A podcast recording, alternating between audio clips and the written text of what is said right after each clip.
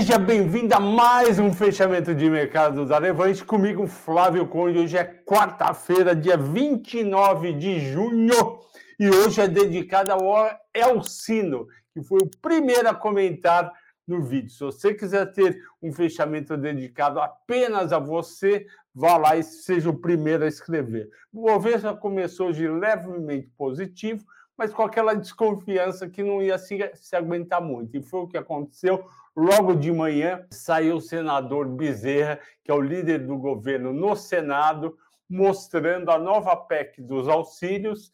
Auxílios para quê? Auxílio para o Bolsa Família, que hoje chama Auxílio Brasil, de 400 para 600 reais até o fim do ano. Auxílio Gás, que dobra o valor de 52 para não, de 53 para 120 bimestral e o voucher caminhoneiro. Tudo isso teria um impacto de quase 39 bilhões no déficit fiscal. O que, que aconteceu? O dólar pulou para 5,27, ele tinha começado o dia em 5,23, o pessoal ficou preocupado, porque mais dívida, mais risco fiscal, mais dívida pública, vai tudo para o dólar.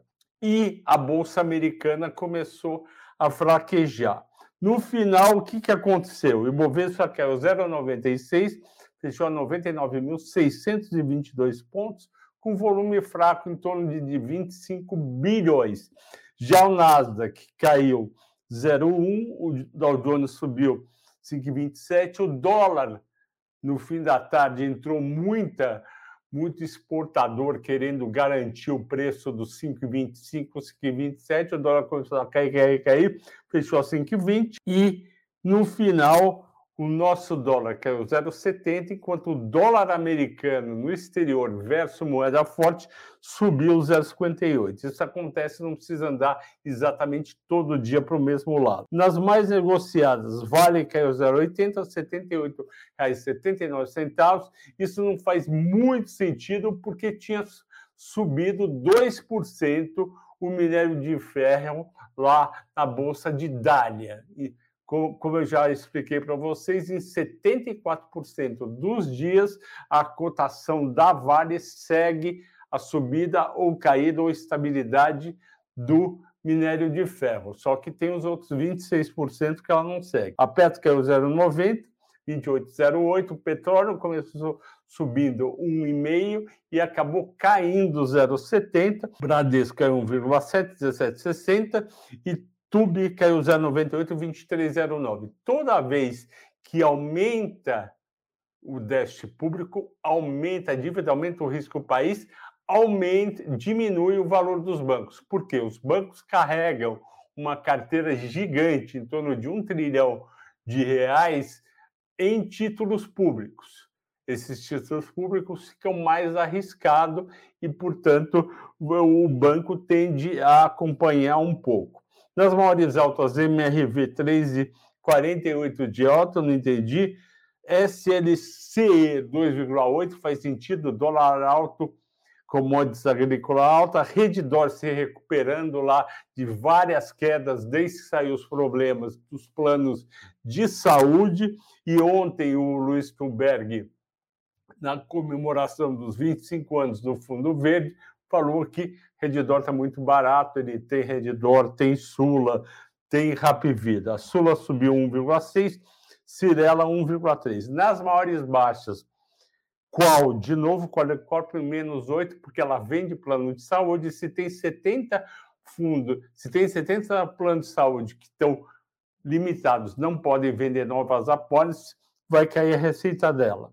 CVC menos 7, achei justo estão batendo demais, positivo 5,5 de queda, se o dólar caiu, não devia ter caído tanto, Marfrig menos 4,8, BIF menos 4,5, as ações exportadoras de carne, toda vez que o dólar sobe demais, elas vão atrás e sobem. Quando o dólar volta, elas voltam juntas. É essa gangorra e não tem o que fazer no dia a dia. O negócio é olhar no longo prazo. Por exemplo, aqui a gente tem a Minerva na carteira há dois anos, do carteira do Small Caps. Se você não conhece a nossa série Small Caps, entre amanhã no site da Levante em Small Caps e peça para falar com Ícaro.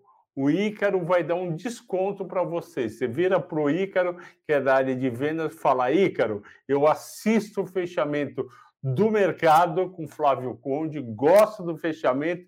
Ele falou que amanhã, se eu assinar o Small Caps, eu vou ter um desconto especial. Liga amanhã para o Ícaro usando o número que está no site da Levante da área comercial. E a escolha da ação pelos, pelos assinantes da Levante foi BB Seguridade. Eu já falei algumas vezes de BB Seguridade e realmente é um call muito tranquilo. A BB Seguridade ela é a corretora de seguros do Banco do Brasil. Então, a BB Seguridade, ela usa toda a estrutura do Banco do Brasil, portanto, ela tem um patrimônio líquido pequenininho, patrimônio líquido dela é de 8 bilhões e meio, e ela vale em bolsa 50 bilhões, 12 vezes o PL e seis vezes o valor patrimonial. Isso porque ela tem uma margem muito grande, que ela tem custo bem mais baixo, como eu disse, usa o, o, o, toda a história do Banco do Brasil, não só de vendas, mas administrativa também. O dividend yield dela está em torno de 6%, e esse ano, com o aumento da taxa de juros, a carteira, o, todo aquele dinheiro que ela tem aplicado das apólices de seguro, dos prêmios que a gente paga todo mês, ela está aplicando.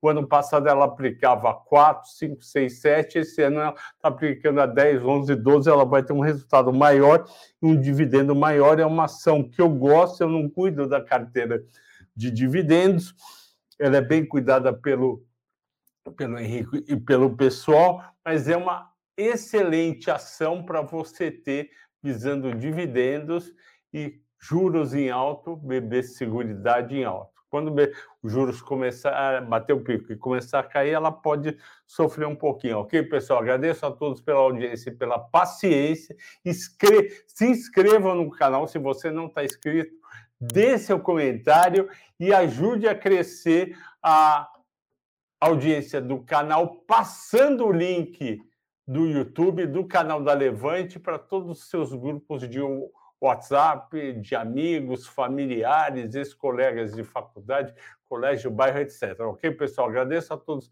por terem assistido. Boa quarta-feira à noite e até amanhã.